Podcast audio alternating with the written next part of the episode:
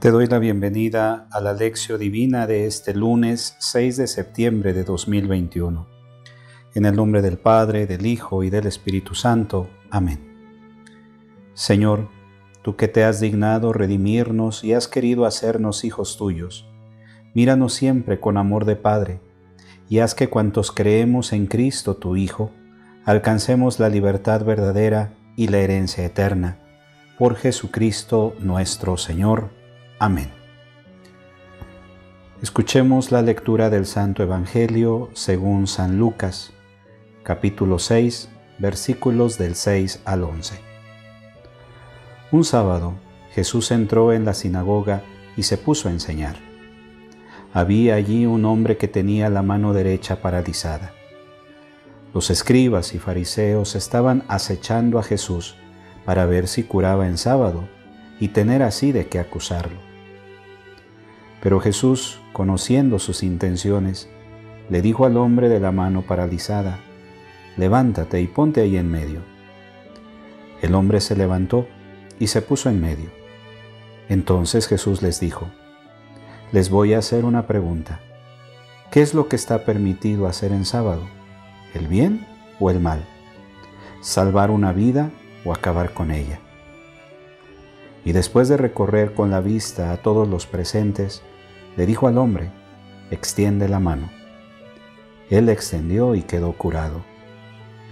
Los escribas y fariseos se pusieron furiosos y discutían entre sí lo que le iban a hacer a Jesús. Palabra del Señor.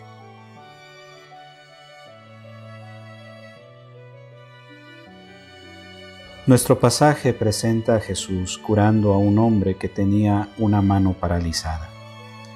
A diferencia del contexto de los capítulos 3 y 4, en los que Jesús aparece solo, aquí Jesús aparece rodeado de sus discípulos y de las mujeres que lo acompañaban.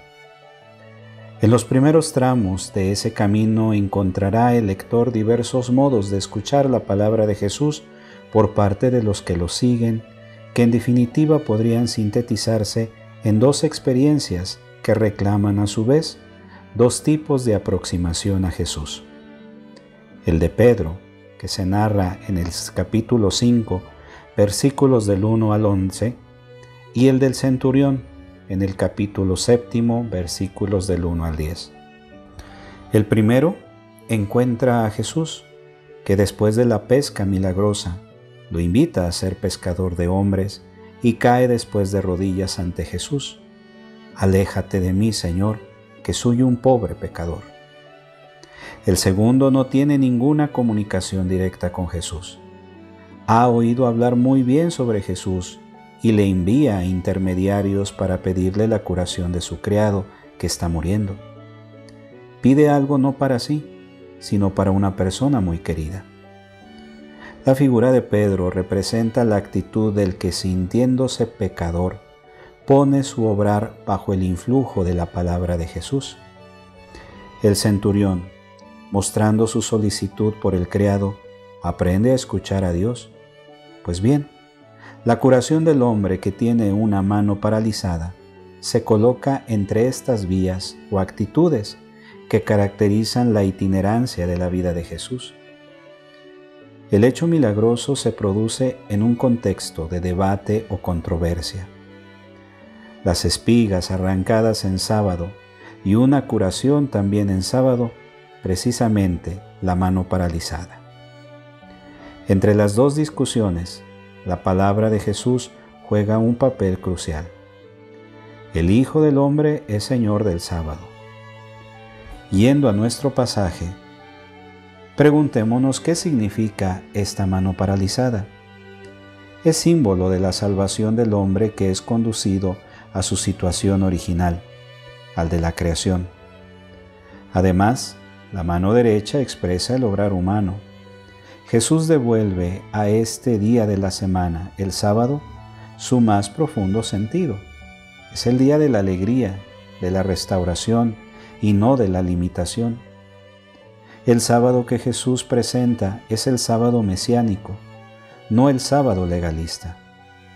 Las curaciones realizadas por Él son signos del tiempo mesiánico, de la restauración y liberación del hombre.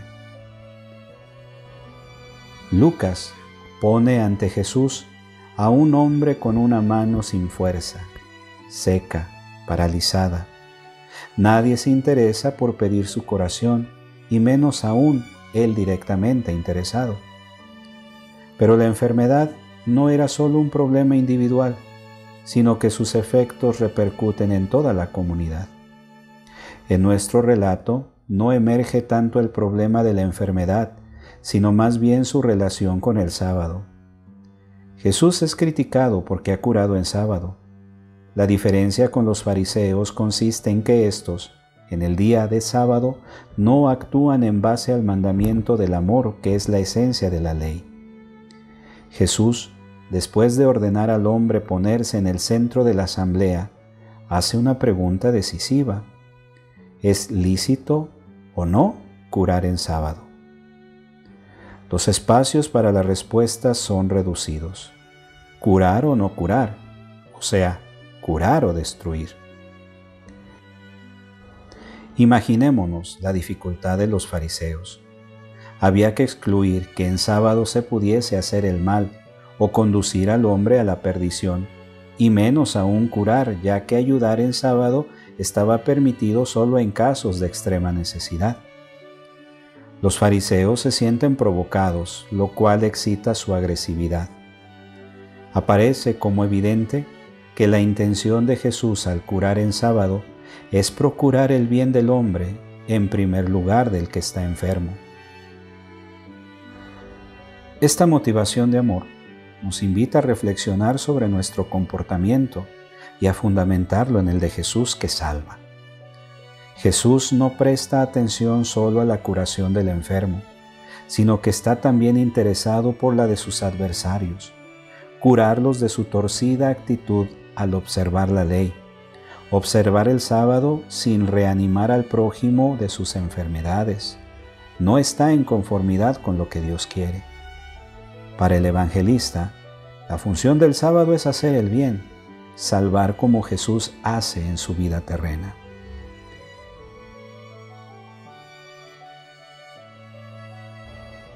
Ahora para nuestra reflexión personal. ¿Te sientes interpelado por las palabras de Jesús?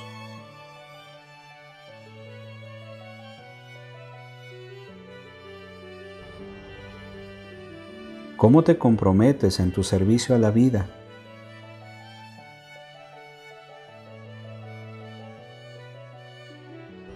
¿Sabes crear condiciones para que los otros vivan mejor?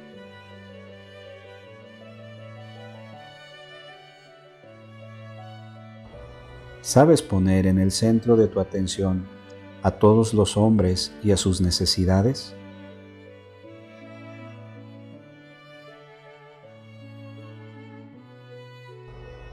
Finalmente oremos. Se alegrarán los que se acogen a ti, gritarán alborozados por siempre. Tú los protegerás, en ti disfrutarán los que aman tu nombre. Amén. En el nombre del Padre, del Hijo y del Espíritu Santo. Amén. Que tengas un bendecido día.